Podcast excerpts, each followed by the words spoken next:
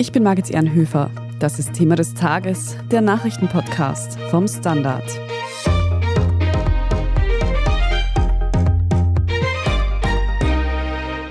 Viele haben in den letzten Wochen schon Post bekommen, einige warten noch darauf. Und ich spreche hier von Briefen und E-Mails, die bei Empfängerinnen und Empfängern manchmal auch zu Frustration führen. Es geht um Post von Energieanbietern. Die Wien Energie, Österreichs größter Energieanbieter, hat nämlich in den letzten Wochen ein neues Tarifangebot an die Kundinnen und Kunden versandt. Doch dieses lässt einige ratlos zurück. Ist der neue Tarif nun billiger? Soll ich wechseln? Und was sollen überhaupt diese ganzen Kennzahlen und Begriffe auf dem Angebot bedeuten? In dieser Folge versuchen wir etwas Licht in den Energiepreisdschungel zu bringen und schauen uns auch an, wie es denn generell eigentlich um die Preise am Energiemarkt Markt steht. Und wir sprechen darüber, warum ich jetzt schon ein Auge darauf haben sollte, dass die staatliche Strompreisbremse nächstes Jahr voraussichtlich ausläuft. Günter Strobel und Luise Ungerböck, ihr seid RedakteurInnen in der Standard Wirtschaftsredaktion und somit ExpertInnen, was Energiepreise angeht.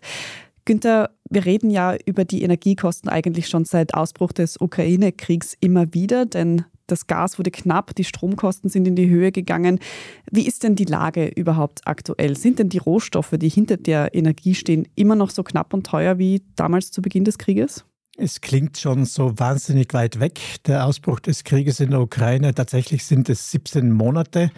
An der Preisfront hat sich tatsächlich etwas getan. Die Preise, die sind wieder auf ein neues Normal zurückgekommen. Will heißen, sie sind von ihren Höchstständen deutlich nach unten gegangen.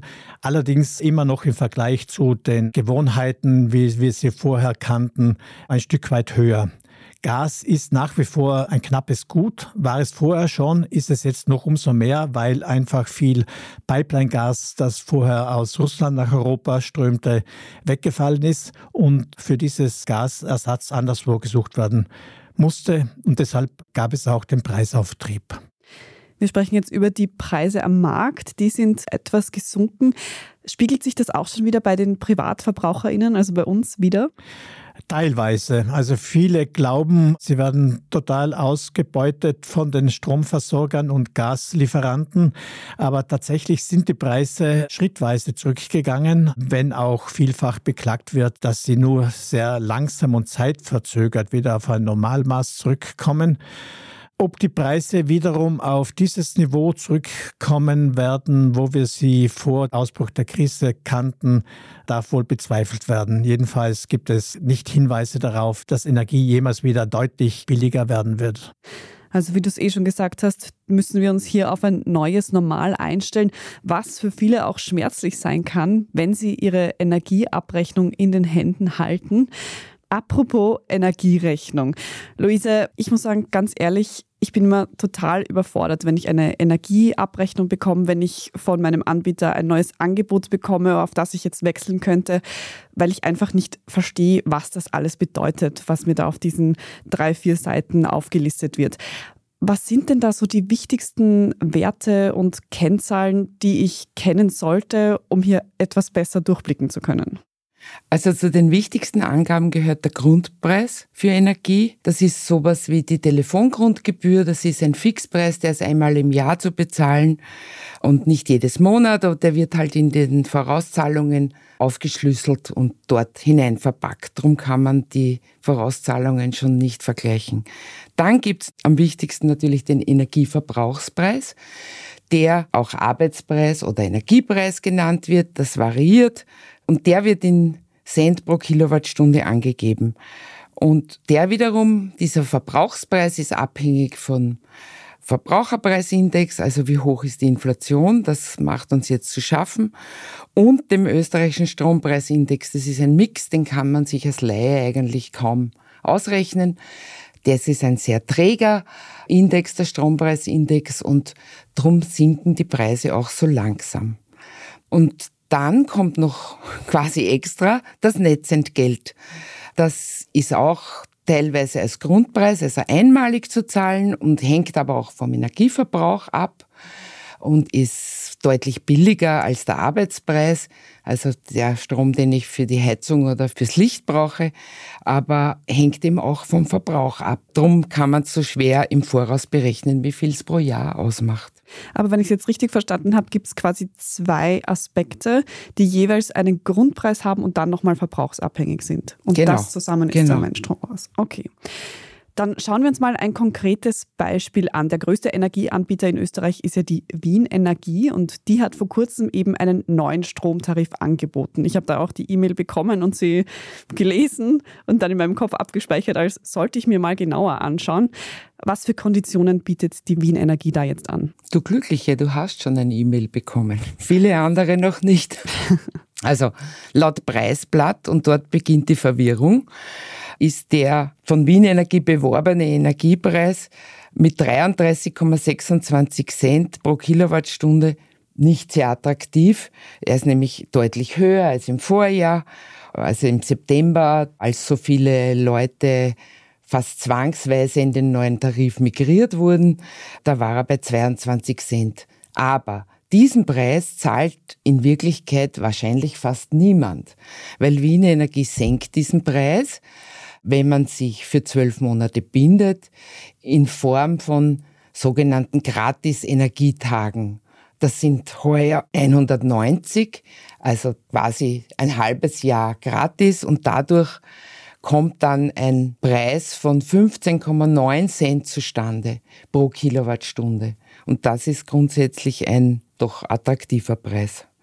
Das ist einmal der Verbrauch, der damit abgebildet ist, aber da kommen eben noch der Grundpreis dazu und die Netzentgelte. Aber die wichtigste Determinante ist der Verbrauchspreis. Jetzt gibt es in Österreich ja auch seit vergangenem Jahr die Strompreisbremse. Das war damals eine Maßnahme, um eben gegen diese wahnsinnig hohen Energiekosten anzugehen.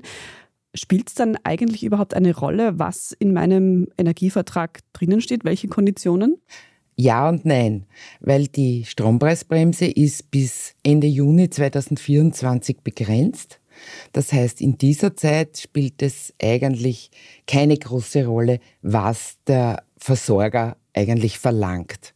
Aber ich gehe ja eine zwölfmonatige Bindung ein und die kann enden vielleicht zwei Monate oder drei Monate oder ein halbes Jahr nach Auslaufen der Strompreisbremse. Und dann wird's teuer, weil dann kommt eigentlich die eingangs erwähnten 33 Cent ins Spiel und das geht ins Geld. Wien Energie bietet sogar noch einen garantierten Preis ohne Bindung. Der hat dann weniger Energiefreitage, nämlich nur 135, aber dafür könnte ich, wenn die Strompreisbremse ausläuft zum Beispiel, könnte ich schon woanders hinwechseln, weil ich eben nicht gebunden bin. Aber mein Tarif ist eine Spur höher als bei einer Zwölfmonatsbindung.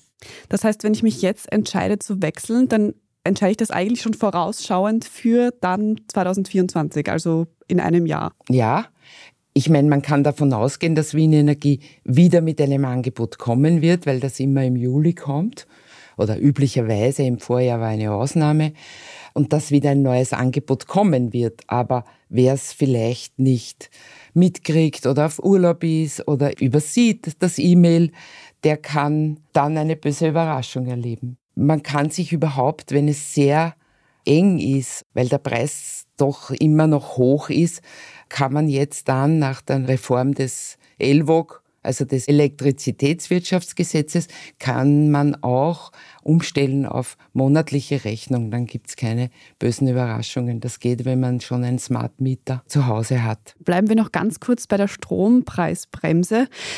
Da gab es ja auch schon Kritik daran, dass das die Energieanbieter eventuell ausnutzen könnten. Kann man das sagen? Die Strompreisbremse hilft den Energie Versorgern tatsächlich, weil jeder Preis, der über den gesetzlich festgelegten 10 Cent liegt, wird ihnen ersetzt vom Staat. Bei Wien Energie, um beim konkreten Beispiel zu bleiben, ist das dann die Differenz zwischen den 10 Cent und den 15,9. Also es ist immer vom Nettopreis, da kommt ja immer noch die Mehrwertsteuer dazu. Das darf man nicht vergessen. Die Energierechnung sieht ja dann auch deshalb anders aus, weil das ja noch umsatzsteuerpflichtig ist. Also Diese Differenz, die sichert den Energieversorgern natürlich Gewinne, das fällt jetzt auf. Man muss aber der Fairness halber auch sagen, damit können sie auch ihre Verluste aus der Gasspeicherung abdecken, die sie im Vorjahr ja massiv gemacht haben. Das war ja unglaublich teuer. Okay, ich versuche das mal ein bisschen zusammenzufassen. Für Kundinnen von Wien Energie heißt es jetzt, sich anzuschauen, ob es sich auszahlt, diesen Tarif zu wechseln und abzuwägen, ob man eine kürzere Bindung haben möchte und dafür weniger Freitage sozusagen und aber auch mitzudenken, was es bedeutet, wenn dann diese Strompreisbremse ausläuft und was dann im nächsten Jahr eventuell auf mich zukommt, wobei dann vielleicht die Wien Energie schon wieder ein anderes Angebot legt. Wir machen jetzt eine ganz kurze Pause und sprechen dann noch darüber, wie es eigentlich bei anderen Anbietern ausschaut und was man denn nun tun sollte, um wirklich den möglichst besten Energievertrag für einen selbst zu finden. Wir sind gleich zurück.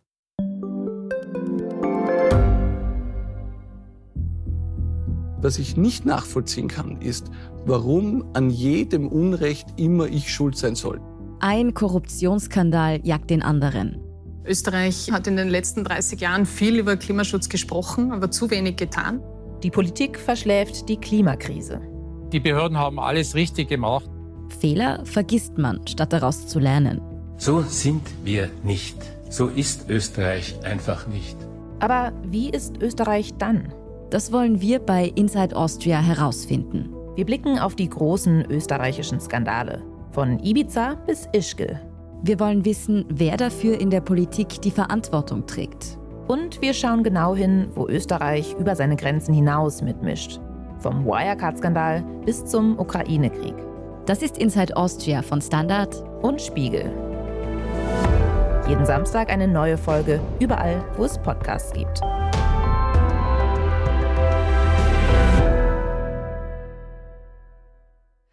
Luise, jetzt haben wir lange und ausführlich über die Wien Energie gesprochen, aber es ist natürlich nicht der einzige Anbieter in Österreich.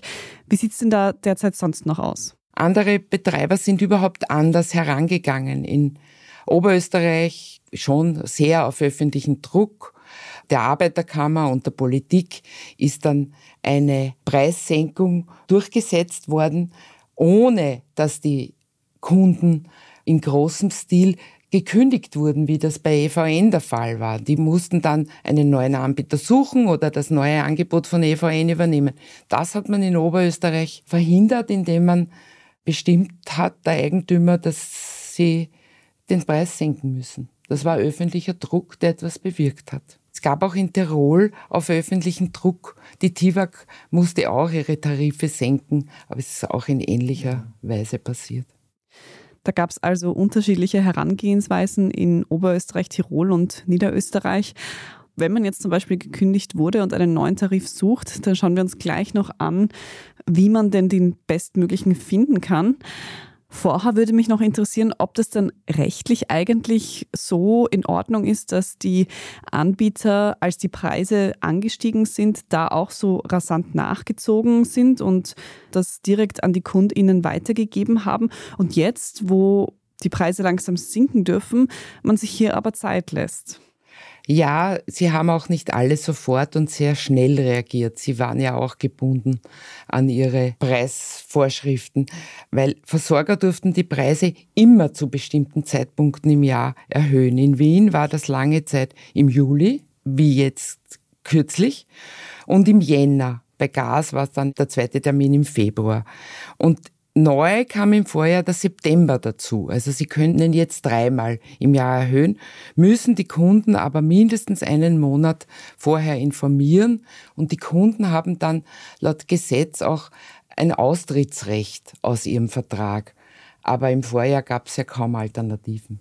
Man konnte nicht einfach zu einem billigeren Anbieter wechseln. Immerhin das dürfte mittlerweile wieder möglich sein.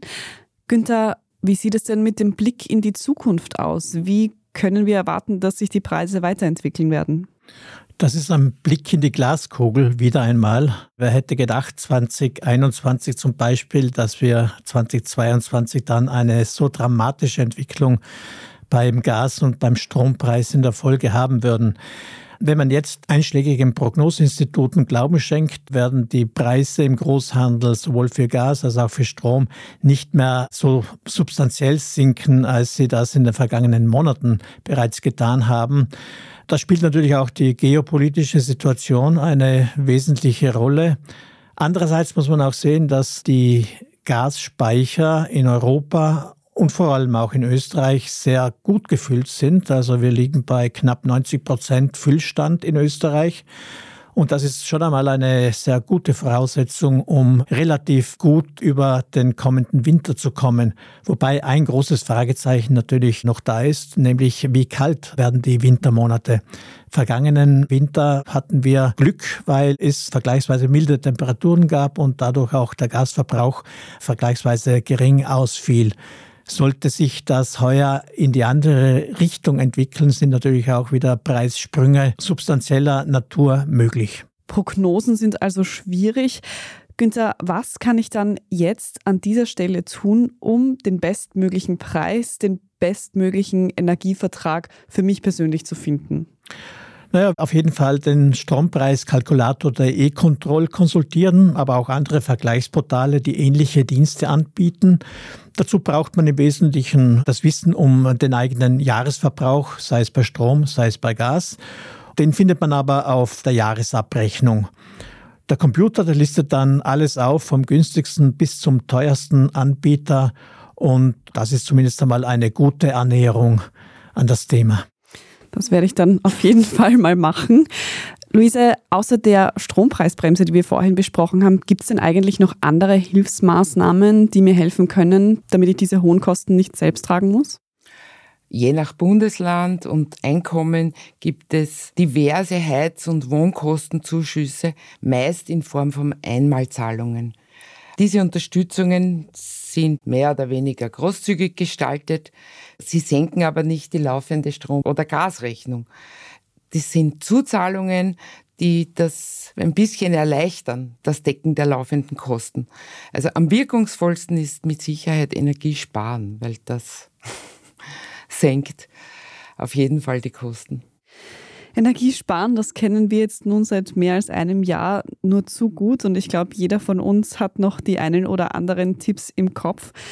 Was den Energievertrag angeht, so hilft es, glaube ich, nichts. Man muss sich hinsetzen, man muss sich die Zeit nehmen, um sich einfach ein bisschen damit auseinanderzusetzen. Ich danke euch beiden dafür, dass ihr da ein bisschen Licht ins Dunkel gebracht habt. Ich für meinen Teil fühle mich jedenfalls gestärkt, um mich endlich diesem Thema zu stellen und ich hoffe, unseren HörerInnen geht es genauso. Vielen Dank für das Gespräch, Luise Ungerböck und Günter Strobel. Immer gerne. Danke. Wir sprechen jetzt in unserer Meldungsübersicht gleich noch über den Vorschlag von Bundeskanzler Nehammer, Bargeld in der Verfassung festzuschreiben. Wenn Ihnen diese Folge von Thema des Tages aber bisher schon gefallen hat, dann abonnieren Sie uns am besten dort, wo Sie Ihre Podcasts am liebsten hören. Damit verpassen Sie auch keine weitere Folge mehr. Und wenn Sie uns etwas Gutes tun wollen, dann lassen Sie uns eine gute Bewertung oder einen netten Kommentar da. Darüber freuen wir uns auch sehr. Wir sind gleich zurück.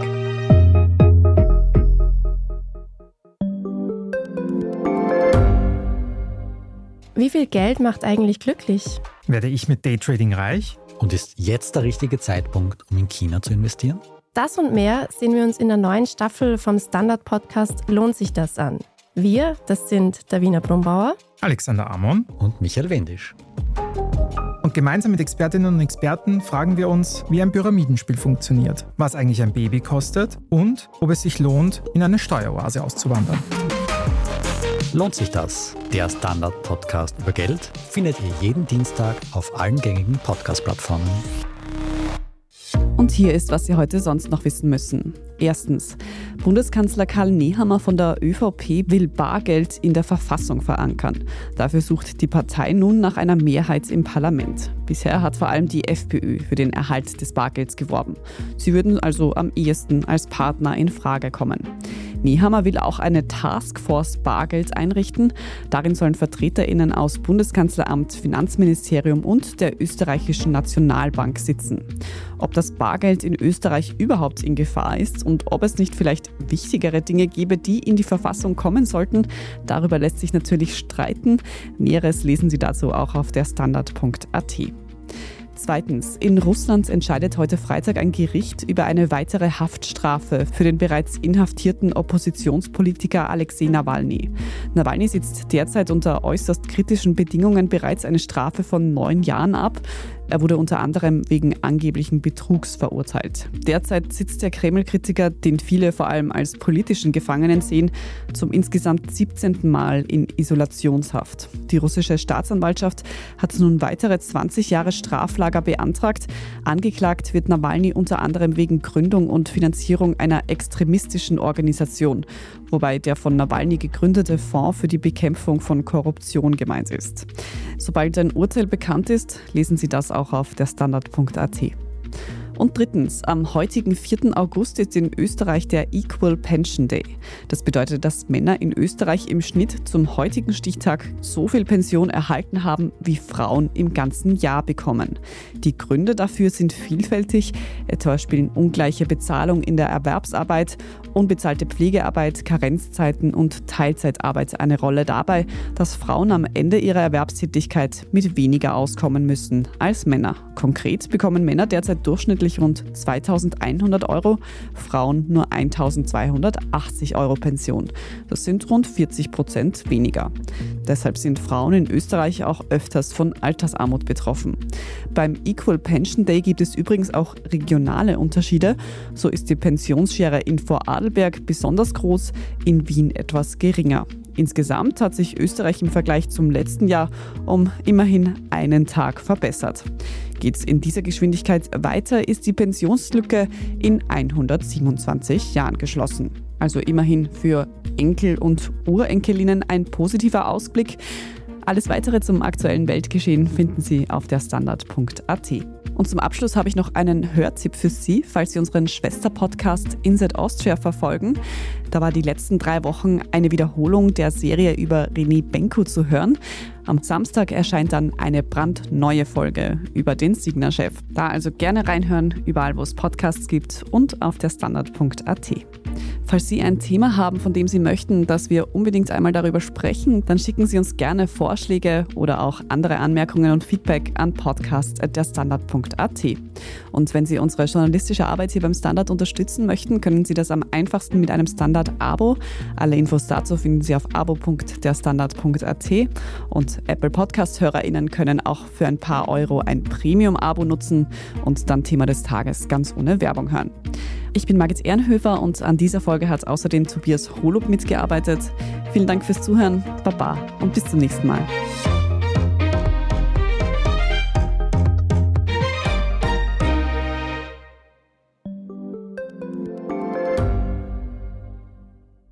Bin Doris Prisching. Und ich bin Michael Steingruber. Und gemeinsam sind wir Serienreif. Das ist der Standard-Podcast über die spannende Welt der Serien. Genau, bei uns erfahren Sie faszinierende Details über House of the Dragon und die Ringe der Macht. Und restlos alles über satanische Spiele in Stranger Things. Wir widmen uns Seriengrößen von Obi-Wan Kenobi bis zu RuPaul. Und zerlegen die neueste Marvel-Serie. Wenn nötig. Serienreif, euer Streaming-Podcast jeden zweiten Donnerstag eine neue Folge.